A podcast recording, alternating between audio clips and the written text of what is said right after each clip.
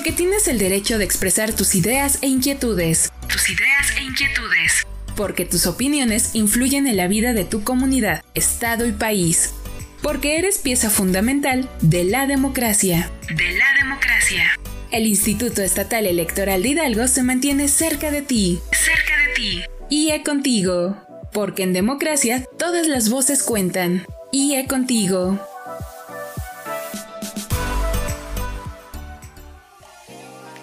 Les doy la bienvenida a un nuevo episodio de este espacio titulado IE Contigo, una producción original del Instituto Estatal Electoral de Hidalgo. Al frente del micrófono se encuentra su amiga Laura Muñoz y como siempre, les invito a hacer contacto con nosotros a través de nuestras redes sociales. En Facebook, síguenos en nuestra fanpage Instituto Estatal Electoral de Hidalgo. En Twitter e Instagram, síguenos a través de arroba IEE Hidalgo. Les recordamos que pueden escuchar las emisiones anteriores de IE Contigo a través de esta plataforma. Síguenos como Instituto Estatal Electoral de Hidalgo. Querida audiencia, comenzamos este programa informándoles que en días pasados se llevó a cabo una reunión de trabajo de la Comisión Permanente de Organización Electoral de este instituto, en la que se abordaron los detalles del proyecto de lineamientos para el reclutamiento, selección y designación de los órganos desconcentrados del IE a instalarse durante el proceso electoral local 2023-2024. Asimismo, se comenzó con el análisis del posible impacto de la iniciativa de reforma mediante la cual se pretende modificar la estructura de este instituto, prescindiendo de los 84 consejos municipales electorales. Pero para conocer más a fondo sobre este tema, charlamos en nuestro espacio de entrevista con la consejera electoral Laura Araceli Lozada Nájera, presidenta de la Comisión Permanente de Organización Electoral. Acompáñenme a escuchar lo que nos compartió. Palabras, nuestro espacio de entrevista. Entre Palabras.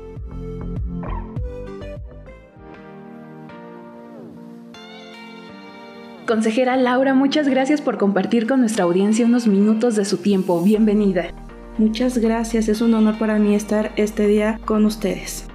Sabemos que una de las facultades que tiene la Comisión Permanente de Organización Electoral que preside es la revisión de los lineamientos para el reclutamiento, selección y designación de los órganos desconcentrados del IE, a instalarse durante el proceso electoral local 2023-2024. Primeramente nos gustaría saber cómo se realiza este proceso de selección. Sí, claro que sí, la Comisión Permanente de Organización Electoral tiene eh, en su programa anual de trabajo esta actividad un anteproyecto de lineamientos para emisión de la convocatoria para conformar los eh, consejos municipales y distritales para el proceso electoral 23-24. Nosotros ya los estamos trabajando y es, este proceso de selección cabe decir que es un proceso bien estructurado un proceso que consta de diversas etapas como lo es el registro de aspirantes, como lo es una aplicación de un examen, el cotejo documental y la entrevista y por último la calificación integral de todo este procedimiento. Son diferentes etapas que se van a estar llevando en los próximos meses a partir del mes de agosto. Consejera, y respecto a estos lineamientos, ¿habrá alguna modificación respecto a los procesos anteriores? Sí, muchas gracias. Esta pregunta es muy interesante. Desde la Comisión Permanente de Organización Electoral analizamos los procedimientos de selección de los últimos procesos electorales y esta convocatoria tiene una innovación muy importante que es que es más inclusiva, está más normada. La convocatoria es un anexo de un documento rector que son los lineamientos y eh, en este documento se explica detalladamente eh, cada etapa del procedimiento. Eh, se anexan los requisitos de conformidad con la normatividad aplicable y estamos analizando tener acciones afirmativas en la integración de los consejos que vamos a instalar, eh, me parece que en enero del 24. Consejera, muchas gracias por este tiempo compartido en IE contigo y por compartirnos un poco más sobre las tareas que realiza la Comisión Permanente de Organización Electoral que usted preside. ¿Algo más que desea agregar? Sí, todos estos trabajos los estamos eh, adelantando, ya que la comisión encargada de emitir estos lineamientos es la Comisión Unida de Capacitación Electoral y Organización Electoral. Esto es muy importante.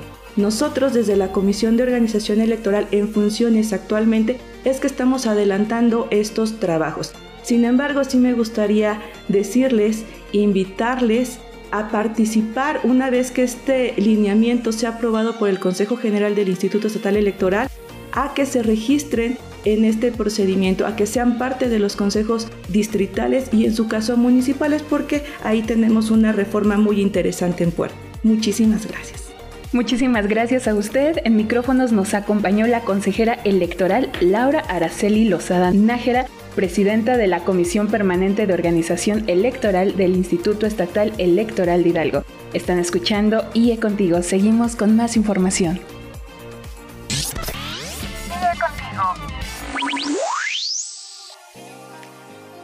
Estamos de regreso y quiero recordarles que a finales del año 2022 se dio a conocer la nueva geografía electoral en el estado de Hidalgo, que si bien no tuvo cambios en el número de distritos electorales, sí cambió en relación a los municipios que los conforman. Esta será la distritación para la siguiente década y ya aplica para las elecciones del 2024, en las que a nivel federal se renovará la presidencia de la República, las senadurías y las diputaciones federales, mientras que a nivel local, en Hidalgo se renovarán los 84 ayuntamientos y las 30 diputaciones locales. Una de las cosas que debemos resaltar de esta actualización a la distritación electoral es que se tendrá un número histórico de distritos indígenas, que son 6 de los 18 distritos, es decir, un 33%. Ahora les compartimos qué municipios son los que conforman cada distrito electoral local. En el Distrito 1, con cabecera en Simapán y con un 49.17% de población indígena, se integra por Alfajayucan, Chapulhuacán, Jacala, La Misión, Nicolás Flores, Bacula, Flores y Tasquillo. En el Distrito 2, con cabecera en Zacualtipán y con 43.37% de población indígena, se integra por los municipios de Atotonilco el Grande, El Osochitlán, Juárez Hidalgo, Mestitlán, Molango, San Agustín Mezquititlán, Tepehuacán, Tianguistengo, Tlahuiltepa y Xochicoatlán. El Distrito 3, catalogado como indígena, cuenta con un 88.10% de la población que se autoadscribe como tal. Su cabecera distrital es Tlanchinol y se integra por los municipios de Atlapexco, Calnali, Huautla, Huasalingo, Lolotla, Xochiatipan y Yagualica. El Distrito 4, con cabecera en Huejutla y también catalogado como indígena, pues cuenta con un 88.30% de la población que se autoescribe como tal, está integrado también por Jaltocán y San Felipe Orizatlán. El Distrito 5, con cabecera distrital en Ixmiquilpan, catalogado como indígena con un 78.0% de la población, está integrado por los municipios de Cardonal, Chilcuautla, San Salvador y Santiago de Anaya. El Distrito 6 cuenta con su cabecera ubicada en Huichapan y se integra por Chapantongo, Nopala, Tecozautla, Tepetitlán y Tezontepec de Aldama. El Distrito 7 cuenta con su cabecera distrital en Mixquiahuala y se integra con Ajacuba, Atitalaquia, Francisco y Madero, Progreso de Obregón y Tetepango. El Distrito 8, con cabecera en Actopan, se integra con los municipios del Arenal, Mineral del Chico, San Agustín Tlaciaca, Tolcayuca y Zapotlán. El Distrito 9, catalogado como indígena, al contar con 56.90% de la población que se autoescribe como tal y con cabecera en Metepec, se integra junto con Acatlán, Acasochitlán, Agua Blanca, Huasca de Ocampo, Huehuetla, San Bartolo Tutotepec y Tenango de Doria. El Distrito 10 se conforma por 8 municipios. Su cabecera está en Zempoala y se integra con Epazoyucan, Mineral del Monte, Omitlán de Juárez, Santiago Tulantepec de Lugo Guerrero, Singilucan, Tanalapa y Villa de Tezontepec. El Distrito 11 únicamente está integrado por el municipio de Tulancingo de Bravo, siendo este también su cabecera distrital. El Distrito 12 se integra por los municipios de Pachuca de Soto con 32 secciones. Este municipio también será su cabecera distrital y se integra también con 30 secciones del municipio de Mineral de la Reforma. El Distrito 13 se integra por 103 secciones electorales de Pachuca de Soto, que también será su cabecera distrital. Mientras que el Distrito 14 se integra por tres municipios, su cabecera será Tula de Allende y se integra con Tlahuelilpan y Tlaxcoapan.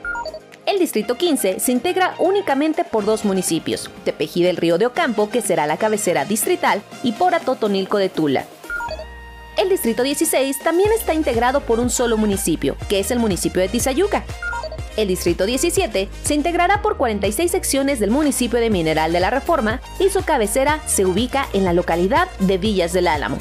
Finalmente, el Distrito 18 se integra con cinco municipios. Su cabecera está en Tepepulco y se integra con los municipios de Almoloya, Apan, Cuautepec de Hinojosa y Emiliano Zapata. A, B, C, D. Democracia. Conoce más en el ABC de la democracia. ¿Te gusta escribir? Ahora es tu momento. Te invitamos al décimo concurso nacional de ensayo en materia de justicia electoral abierta. Los aportes de la transparencia, el acceso a la información, la protección de datos personales y los archivos 2023 que organiza el Tribunal Electoral del Poder Judicial de la Federación. Este concurso busca obtener las aportaciones de la ciudadanía, específicamente de personas estudiantes, investigadoras, docentes, académicas y operadoras jurídicas, a través de un ensayo que aborde la materia de transparencia, el acceso a la información, la protección de datos personales y los archivos en el ámbito electoral. Es indispensable que el ensayo se enfoque en el análisis y alternativas de solución a problemas prácticos y retos vinculados a alguna de las temáticas referidas en las bases a fin de implementar mejoras dentro del Tribunal Electoral del Poder Judicial de la Federación. El concurso está dirigido a la ciudadanía en general y focalizado en dos grupos poblacionales por edad, personas de 18 a 29 años y mayores de 30 años. Si quieres conocer más información sobre el décimo concurso nacional de ensayo en materia de justicia electoral abierta, consulta nuestras redes sociales. Encuéntranos en Facebook, Spotify y YouTube como Instituto Estatal Electoral de Hidalgo o a través de nuestros sitios web www.ieehidalgo.org.mx y concienciacívica.org.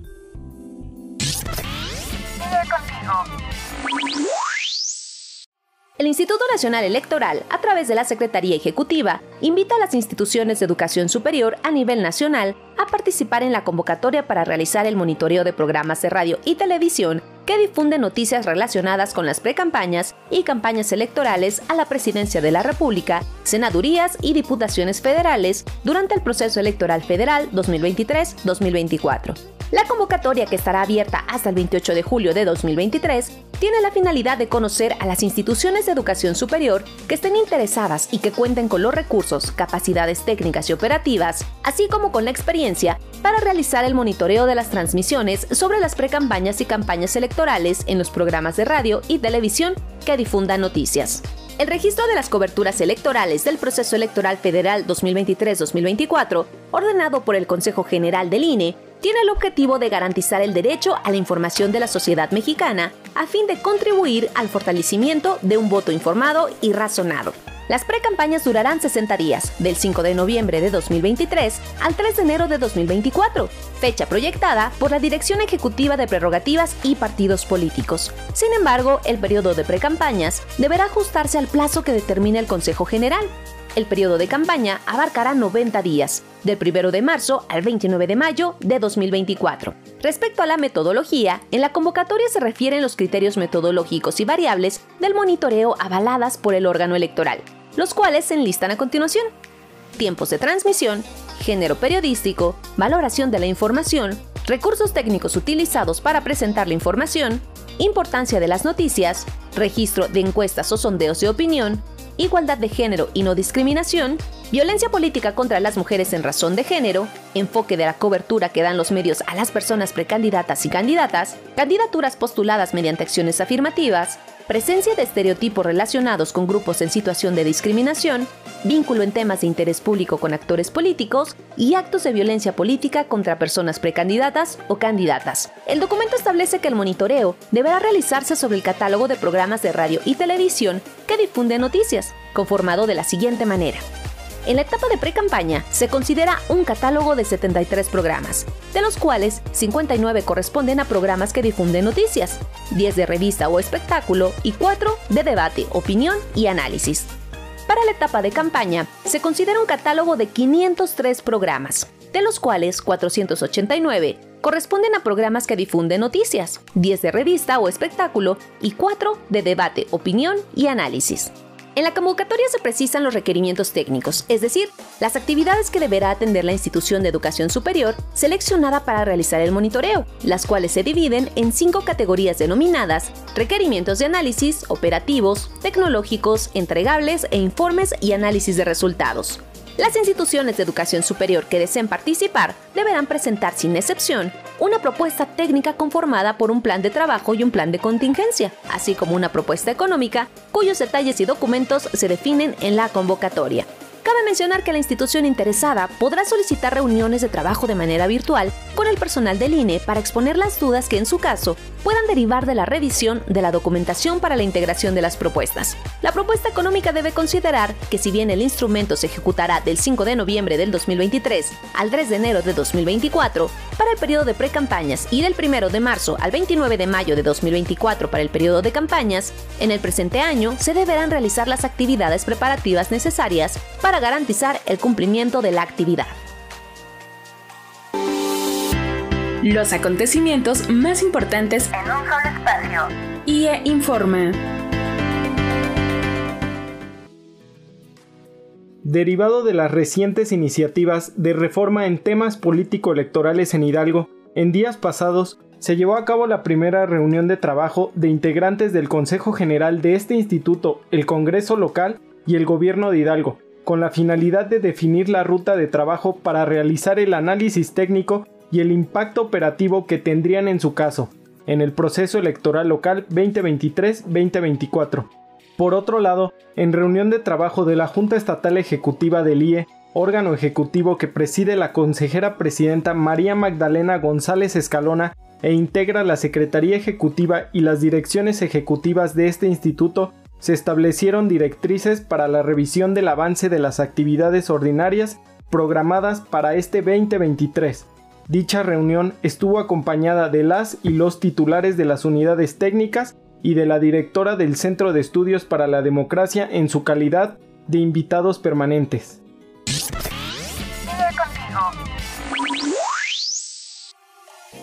Ahora sí, ha llegado el momento de despedirnos, pero antes les invito a seguir en contacto con nosotros a través de nuestras redes sociales. En Twitter e Instagram, síguenos como arroba IEE Hidalgo. En Facebook, Spotify y YouTube Puedes buscarnos como Instituto Estatal Electoral de Hidalgo. Además, puedes ingresar a nuestros sitios web oficiales www.ieehidalgo.org.mx y concienciacívica.org, donde podrán seguir de cerca todas las actividades que realizamos desde el Instituto Estatal Electoral de Hidalgo. En las colaboraciones de este episodio estuvieron con nosotros mi compañera Ana Rivero y mis compañeros Mauricio Jiménez y Baruch Salazar, en la edición Pía Lugo, y en los micrófonos Laura Muñoz. Les agradecemos su compañía y por ser parte de la construcción de una sociedad en democracia. Les esperamos como cada semana en una nueva emisión de IE Contigo. Ahora tienes un panorama más amplio de los temas político-electorales de la actualidad. Te invitamos a escucharnos la próxima semana. IE Contigo es una producción original del Instituto Estatal Electoral de Hidalgo. IE Contigo, porque en democracia todas las voces cuentan. IE Contigo.